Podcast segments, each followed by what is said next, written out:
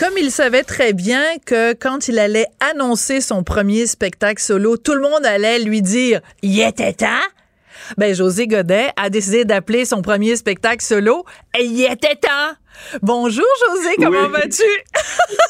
J'adore ça. Ça va super bien, mais tu as tellement raison. Je me suis dit, quand l'idée est sortie de ce titre-là, je me suis dit, je peux pas m'en passer parce que tout le monde me dit, ils vont me dire, il était temps, ben, c'est ça, voilà, parce que évidemment, pendant des années avec les grandes gueules, mais t'étais avec une autre grande gueule. Là, ça va être euh, grande gueule solo.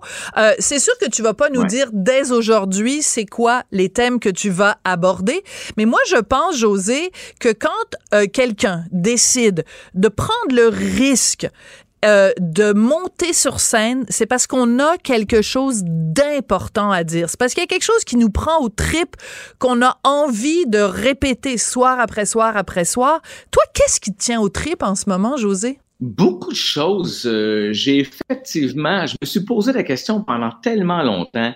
Est-ce que j'ai quelque chose à compter de plus que ce que je peux déjà dire dans les vitrines qu'on m'octroie depuis autant d'années? Euh, oui, il y a des choses qui me prennent. Tu sais, je, je, je me suis amusé à. en général, les humoristes, on est de grands observateurs. On observe la vie. On aime la déformer. On, on, utilise notre imagination pour jouer avec. Euh, dans le temps, c'est avec des personnages tel ou Là, quand c'est moi, c'est que je peux je m'attarde à un truc qu'on avait discuté ensemble à ton podcast d'ailleurs. Je, euh, je m'attarde, j'aime bien, j'aime raisonner sur l'éducation que j'ai reçue versus l'éducation que j'ai donnée à mes enfants. Et moi, ça m'a fasciné la façon dont j'ai réagi pour et que j'ai voulu élever mes enfants en pensant leur rendre service sur plein de détails.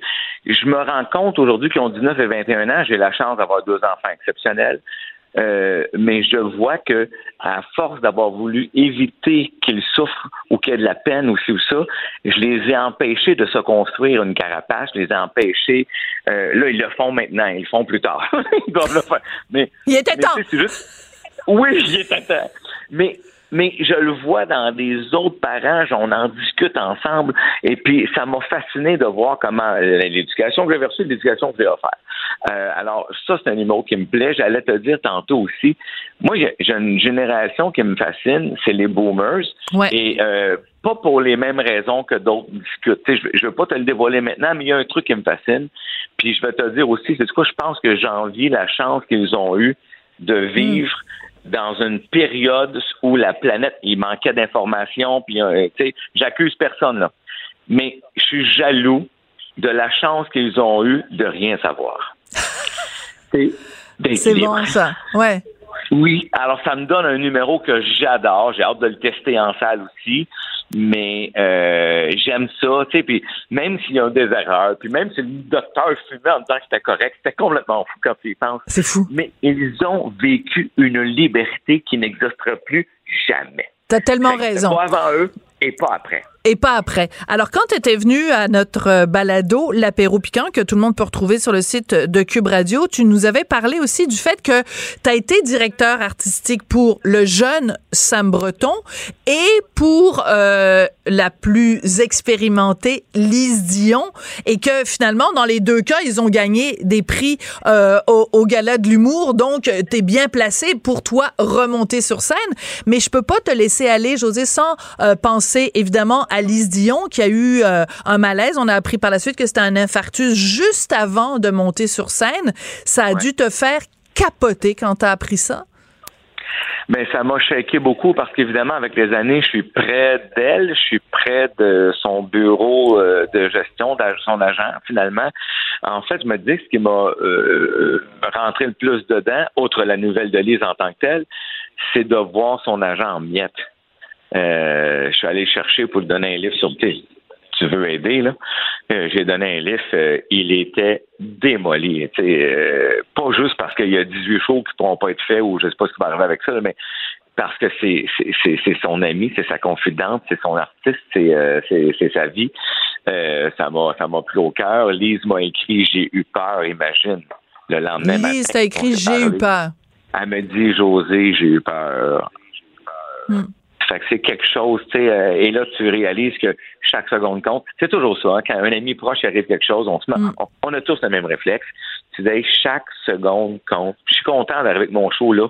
Tu sais, il fallait que j'arrête d'attendre. Tu sais, je dis, tout ça. Euh, vivre notre vie, euh, appeler nos amis, leur dire qu'on les aime, nos enfants, notre famille. Christy, mais Lise, elle, Lise, qui est fou, elle réalise même pas à quel point c'est une légende. Ça me fascine. Elle pense toujours que c'est la fille du coin. Hmm. Voyons, Lise, Simona. oui.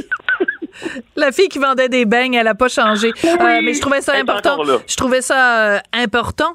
Euh, donc, tu écris toi-même des textes, mais tu travailles aussi avec des scripteurs.